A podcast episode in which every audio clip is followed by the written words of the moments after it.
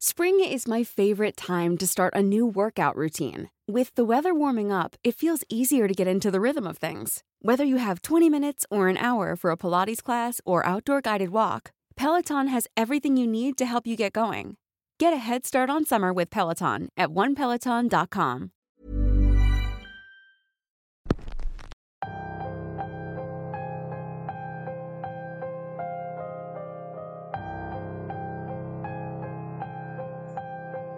Noche lluviosa desde la cabina de Radio Macabra. Pero ni siquiera el tiempo y sus inclemencias nos impiden estar con ustedes como cada miércoles. Nosotros estamos aquí siempre al pendiente, tratando de traerles las mejores historias y los mejores temas. En esta ocasión, trataremos de darles algo nuevo, algo que no lo habíamos tratado de hacer. En esta ocasión, la historia será contada de viva voz de la persona que le pasó. Cuando me contactó me dijo que intentó escribirla, pero que las palabras no le salían, que prefería mandarme el audio y que yo viera si le gustaba la historia. La historia es muy interesante, es una historia poco conocida, al menos en el resto del país. Es una historia que ocurre en la Ciudad de México y de la que hay mucha información en Internet. Cada quien tiene su propia versión, cada quien tiene su propia historia sobre esa mujer. Pero creo que esta vez vamos a verla desde la experiencia de alguien que no es mexicano. La historia de hoy se llama La bruja de la colonia Guerrero y es traída para ustedes por Ezequiel, únicamente aquí, en Radio Macabra, su programa favorito de la noche. Espero que les guste y nos regalen un like. Déjanos en los comentarios saber tus opiniones. Te aseguro que siempre las estamos leyendo. Por lo pronto, es hora de ponernos cómodos, porque estamos a punto de comenzar.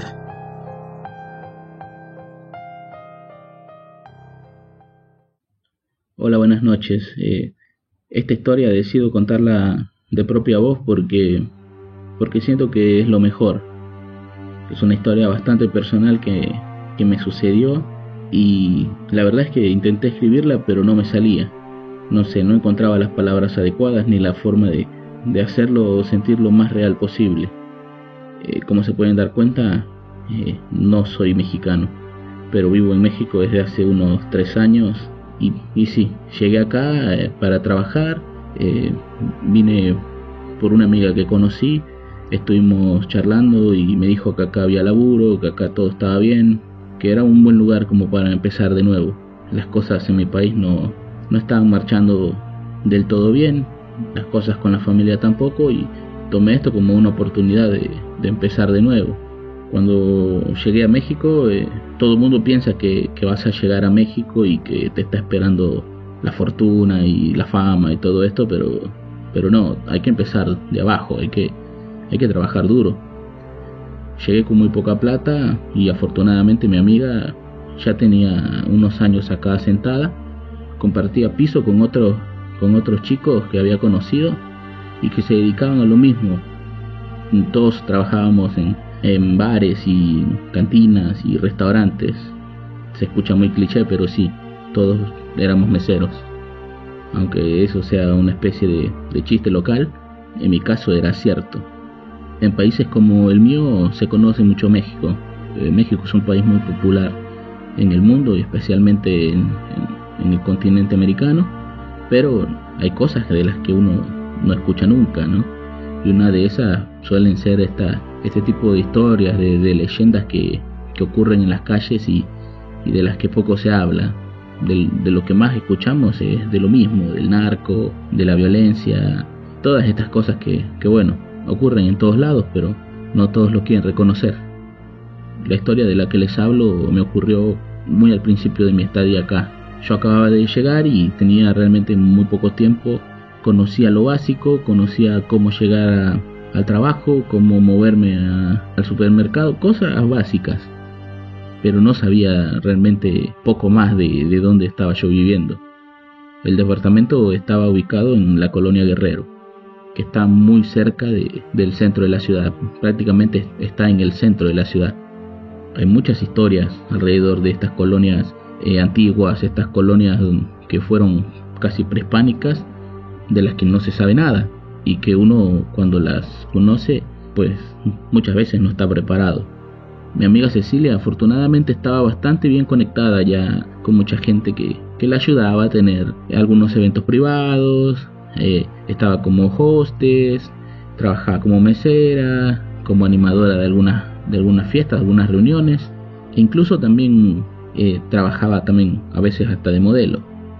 Una tarde le tocó asistir a una fiesta en el sur de la ciudad. Le dijeron que, que todo acabaría cerca de las 9 de la noche, pero pues por cuestiones de que las fiestas se alargan, terminó saliendo un poco más tarde. Como habíamos tenido unas semanas antes un problema con el casero de que eh, el departamento tuvo algunos desperfectos y el casero dijo que había sido culpa nuestra, pues negligencias nuestras, terminamos nosotros absorbiendo ese gasto. Entonces andábamos bastante bajos de plata. Ella no quería gastar en un taxi y el Uber desde, el sur de la ciudad hasta donde nosotros estábamos en fin de semana con esto de las tarifas dinámicas, de verdad que se ponía bastante caro.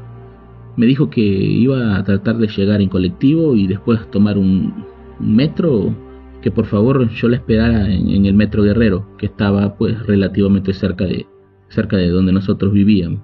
Yo acepté, sabía cómo llegar, me sabía más o menos las calles y bueno, decidí irla a buscar. Recuerdo haber visto bien el mapa en mi celular y trazar la ruta en mi cabeza. No me gustaba ir mucho con el celular en la mano, pues digo, no, no vamos a negarlo, sí hay cierto peligro con, con esto de andar solo en la calle a esas horas. Caminaba yo por una calle y generalmente yo usaba las calles más transitadas. Desde lejos esa calle se veía llena de gente, pero conforme me acercaba y, me adentraba, la gente comenzaba como a desaparecer. No a desaparecer de la nada, sino que más bien entraban a sus casas o, tomaban sus autos y, se iban de ahí. Llegó un momento donde prácticamente me encontraba yo solo caminando a mitad de esa calle. Más adelante vi a una mujer que estaba como a la mitad, justo por donde yo iba a pasar. La mujer tenía una especie de trapo en la cabeza o rebozo creo que le llaman acá, que le cubría la, cara por completo, pero su figura me, me, llamaba mucho la atención. Estaba como encorvada, ¿no? tenía las manos así encontradas como, como si tuviera bastante frío. Y la verdad es que esa noche hacía frío, además que comenzaba a llover un poco. Yo seguí caminando por, por la misma vereda y cuando pasé cerca de ella no supe qué decir más que darle las buenas noches como acostumbran acá. En la Argentina no estaba yo muy acostumbrado a eso, no, no solemos saludar así a los extraños en la calle, pero acá es todo un tema cultural y estaba yo tratando de adaptarme. Al pasar junto a la vieja, le dije las buenas noches y ella no me contestó nada. No me pareció raro, digo, no tendría por qué contestarle a un extraño. Seguí caminando, di unos pasos y de repente, no sé, algo me provocó una sensación una necesidad más bien de voltear a verla. No sé por qué. Hasta la fecha no sé qué fue lo que me hizo voltear. Pero cuando giré, la mujer estaba a mitad de la calle, ya no estaba sobre la banqueta, estaba justo a mitad de la calle y tenía los brazos extendidos. El, el ropón, el trapo este que, cargaba encima estaba también completamente extendido y llegaba casi hasta el piso. Parecía como si fueran las alas de, de un ave, no sé era, era la imagen que me dio. No le veía la cara por, por, el, por el trapo que tenía en la cabeza, pero sentía que me estaba viendo. De alguna manera yo sentía su mirada. Eso me provocó bastante como desconcierto, muchos nervios. Volví a girar y seguí mi camino. En eso, desde la parte de atrás de donde se encontraba la mujer, escuché un ruido, un ruido extraño, era como un graznido como de un ave, pero, pero fuerte, pero como con eco. Y no lo voy a negar, de verdad que me dio bastante miedo. no era solamente el frío y la lluvia lo que me hizo temblar en ese momento, así que decidí apurar el paso, miraba únicamente hacia, hacia el piso porque me daba mucho miedo voltear o, ver hacia el frente, no sé. Estaba bastante concernado con lo que acababa de pasar. Justo cuando estaba por, por salir de esa calle, volteé hacia la esquina contraria, digamos como contraesquina de donde iba yo, y volví a ver a la mujer, parada en la misma posición que la vi la primera vez, con las manos como encontradas, la cabeza mirando hacia el piso y encorvadita. No saben lo que sentí. fue horrible, o sea, era imposible, la mujer estaba atrás de mí y una cuestión de menos de un minuto estaba otra vez enfrente. Entonces decidí tomar eh, la dirección contraria. Me alejaba un poco más de, mi, de mi destino, pero, bueno, no, no quería pasar hacia allá. Di la vuelta y tomé otras calles, comencé a apurar el paso y, y sí, al final, al final de cuentas terminé llegando a la estación del tren a la hora que tenía que ser. Justo a los pocos minutos llegó Cecilia, se bajó y la verdad no le quise decir lo que había pasado. Tenía miedo de que se burlara de mí, de que me dijera, no sé, esa vieja vive por ahí, está mal de las facultades mentales, qué sé yo, que me dijera cosas que, que terminarían en, en, risa. No, no estaba yo como para eso, acababa de ver algo extraño y no quería que se burlaran de mí. Le dije que tomáramos un taxi de regreso porque la lluvia comenzaba a sentirse más fuerte y y pues nos poníamos a enfermar. Afortunadamente ella dijo, está bien, estamos cerca, el taxi nos va a cobrar poco y regresamos. A partir de esa noche comenzó todo. Fueron cerca de cuatro meses horribles que pasé. La primera noche me dio una fiebre impresionante. Estuve a nada de, terminar en el hospital. Afortunadamente teníamos medicinas y otros remedios que me ayudaron a sobrellevar esa noche. Pero lo extraño era que por las mañanas o durante el día completo parecía que no había tenido nada. Solamente cuando llegaba la noche es cuando mi cuerpo comenzaba a enfermarse. Las fiebres, eh, la tos, escalofríos y obviamente tenía muchas pesadillas. Soñaba con cosas bien extrañas, con gente que no conocía, con niños jugando en la calle, gente que me pedía ayuda, gente que me decía que huyera, no sé, era todo un quilombo en mi cabeza. Así que tuve que una noche contarle todo a Cecilia. Ella, a pesar del tiempo que ella tenía acá viviendo en México y en esa colonia, nunca había escuchado algo como lo de lo que yo le conté de esa vieja, ¿no?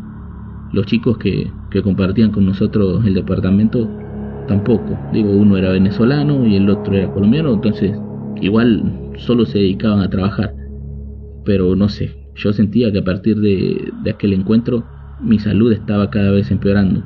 Dormía muy poco, estaba bajando de peso, por las mañanas estaba bien, pero terminaba muy cansado por las noches, y eso me provocaba los dolores, la fiebre, el cansancio, el insomnio. Fue justo cuando cambié yo de trabajo y empecé a trabajar en una, en una especie de, de boliche, que, bueno, una disco que, acá las conocen, en la zona de, de la colonia Roma, cuando uno de mis compañeros me, me preguntó dónde vivía, yo le dije en la colonia Guerrero y tal, y me dijo, bueno, yo paso, yo paso por ti, no, no pasa nada. Y, y vamos, él traía carro. Le dije que sí, eso me ahorraba unos pesos, pero bueno. El día que él pasó por mí, llegó, me subí al carro y le dije, mira, tomás esta calle y, y, y a lo mejor cortamos camino, salimos a una avenida en la que nos llevaba directo a, la zona del trabajo. Y al pasar por esa calle me dijo, ¿vos sabías que en esta calle espantan? Cuando me dijo eso no supe cómo reaccionar porque casualmente era la misma calle que había yo tomado aquella noche para ir a, hacia el Metro Guerrero, justo la misma calle donde encontré yo a la mujer esta que justamente me había espantado. No le quise decir nada, al contrario, lo dejé que hablara. Él me contó una historia sobre una supuesta bruja de hace muchos años, muy conocida en la colonia Guerrero. De hecho, la conocen como la bruja de la colonia Guerrero. Me dijo que era una mujer que en esos tiempos era como muy temida por los vecinos, tenía una casa eh, muy grande donde, no sé, si los chicos estaban jugando en la calle y por alguna razón la pelota caía en su terreno, nadie se atrevía a pedirla porque la mujer tenía un genio de los mil demonios. Mucha gente decía que, que esa mujer ahí adentro hacía cosas desde satanismo, invocaciones, brujería, hasta se hablaba del mismo canibalismo todos los vecinos la repudiaban, todos los vecinos le tenían miedo y no veían la manera de deshacerse de ella. Entonces algo pasó. Se cuenta que en algún momento dejaron de ver a la vieja, no salía de su casa y comenzaron a tener como una especie de olor muy fuerte, un olor como... Mi compañero le dice un olor a muerto, pero a mí lo que me, me recuerda es este olor a podredumbre, este olor a, a algo que, que se está pudriendo. Llamaron a las autoridades, entraron, entraron algunos vecinos y lo, con lo que se encontraron fue justamente con el cadáver de esa mujer. Ese cadáver que, al parecer tenía como una expresión en la cara bastante mala, bastante como que al morir de todos modos se fue, siendo la mujer que atemorizaba a todo el mundo. A partir de ahí todos los vecinos comenzaron a contar historias sobre esta mujer. Muchos la veían en las ventanas de la vieja casa, los niños tenían visiones donde esta mujer los atraía o los invitaba a pasar, a pesar de que ya no vivía nadie ahí. Otros decían que por las noches se escuchaba los pasos de una mujer que los seguía por esa zona, por esas calles, y que cuando volteaban desaparecía, y otros en menor cantidad. Spring is my favorite time to start a new workout routine. With the weather warming up, it feels easier to get into the rhythm of things. Whether you have 20 minutes or an hour for a Pilates class or outdoor guided walk, Peloton has everything you need to help you get going. Get a head start on summer with Peloton at onepeloton.com. Contaban algo parecido a lo mío. Una mujer que estaba parada a media calle, que no te decía nada y que de repente te asustaba con una especie de sobresalto, un grito algo que te hacía voltear. En ese momento le confesé que, que a mí me había pasado algo parecido. Mi compañero no dijo mucho, solo me dijo, yo creo que deberías ver con alguien la manera en que te saquen ese espanto, porque las personas que llegan a ver a la bruja de la guerrero se la pasan mal. No sé si te ha pasado algo, tal vez tú no crees en eso y por eso no te afecta, pero te lo juro, la gente que habla de la bruja de la guerrero no se la pasa nada bien.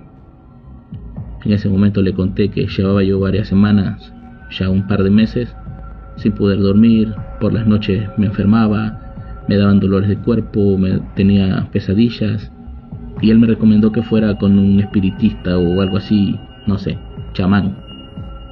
Yo no creo mucho en esas cosas, en, mi país eso no es como algo, algo normal, algo tan cotidiano como en México pero llegó un momento donde ya no podía estar tranquilo. Una noche me paré a tomar unas medicinas, eran cerca de las 4 de la mañana, prendo la luz de la cocina y lo primero que veo es a esa mujer parada en la mitad de la sala, así, toda encorvadita, con sus manos encontradas y con ese rebozo que le tapaba la cara.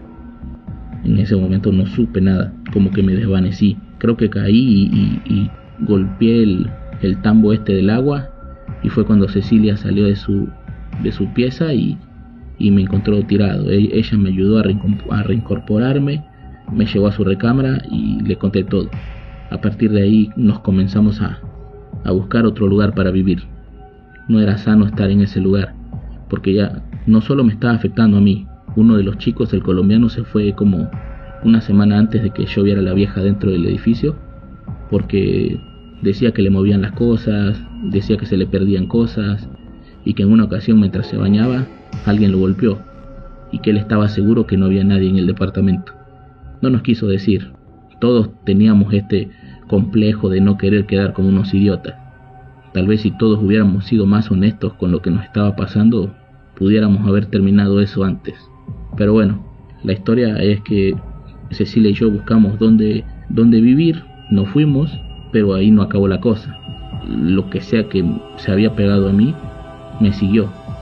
Ahora vivíamos en una colonia un poco más cercana a nuestros lugares de trabajo, pero de todos modos yo empezaba a escuchar voces, empezábamos a ver que, que las luces se apagaban y se prendían, empezábamos a sentir en ocasiones como mucho calor o mucho frío y era únicamente dentro de, del departamento fue cuando tomamos la decisión de visitar al espiritista este que me había recomendado mi compañero. El hombre me dijo que lo que yo traía era justamente eso. Se me había pegado una especie de espíritu malo, un espíritu rencoroso que de alguna manera me escogió a mí. ¿Por qué? No lo sé. Pero se me había pegado y que si yo no me deshacía de él, ese espíritu me iba a estar comiendo poco a poco la energía hasta que en algún momento iba a ser irrevertible. Por medio de unas sesiones acá espiritistas, eh, una especie de amuletos que me dio para cuidarme, poco a poco dejé de tener esos sueños, poco a poco dejé de tener esas visiones. Los dolores, los malestares nocturnos comenzaron a cesar. Hoy en día no, no sufro más de eso. Hoy en día soy un chico normal. Cecilia tiene una pareja, ella ya vive aparte. Yo ya puedo pagarme un departamento para mí solo, aún así no me gusta estar solo, entonces sigo compartiendo pieza con, otro compañero de trabajo, pero bueno, la verdad es que después de ya un par de años de estar acá y de escuchar tantas historias y de vivir en carne propia aquel, aquel evento horrible, aquel evento pues que a mí me atemoriza, ¿no? A lo mejor mucha gente dice, bueno, igual pasan cosas peores. Y sí, pueden pasar cosas peores, pero para mí eso era nuevo. Hoy entiendo un poco más la cultura, hoy entiendo un poco más las creencias y me doy cuenta como un extranjero viviendo en México que hay muchas cosas que desconocemos. Hay muchas cosas que no que no logramos ver desde afuera, que tenemos que estar aquí para poderlas entender. Hoy en día yo festejo el Día de Muertos como lo festejan cualquier mexicano más, porque entiendo que los espíritus existen, las almas trascienden los planos, nuestros familiares nos pueden estar visitando, así como almas horribles como la de aquella vieja, si es que esa historia real, se quedó en esta colonia y está tratando de, de quitarle la energía a la gente, de vengarse de los vecinos, qué sé yo.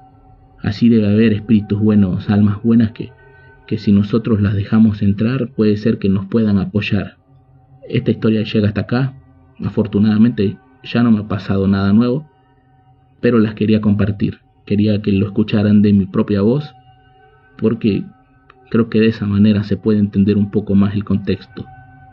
No se sientan los valientes todo el tiempo, a veces es bueno escuchar las historias y tenerles un poco de miedo, porque cuando tenemos un poco de miedo tomamos acciones que nos pueden ayudar. Muchas gracias, mi nombre es Ezequiel y les mando un saludo a todos. Gracias Radio Macabra por recibir mi historia y bueno, que pasen buenas noches.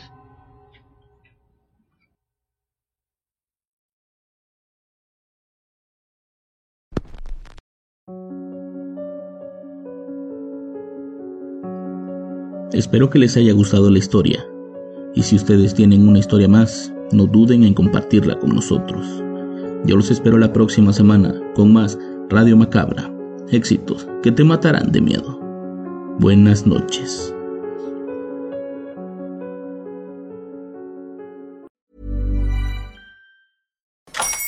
Hola, buenos días, mi pana. Buenos días, bienvenido a Sherwin Williams. ¡Ey! ¿Qué onda, compadre? ¿Qué onda? Ya tengo lista la pintura que ordenaste en el ProPlus app. Con más de 6.000 representantes en nuestras tiendas listos para atenderte en tu idioma y beneficios para contratistas que encontrarás en aliadopro.com. En Sherwin Williams somos el aliado del PRO.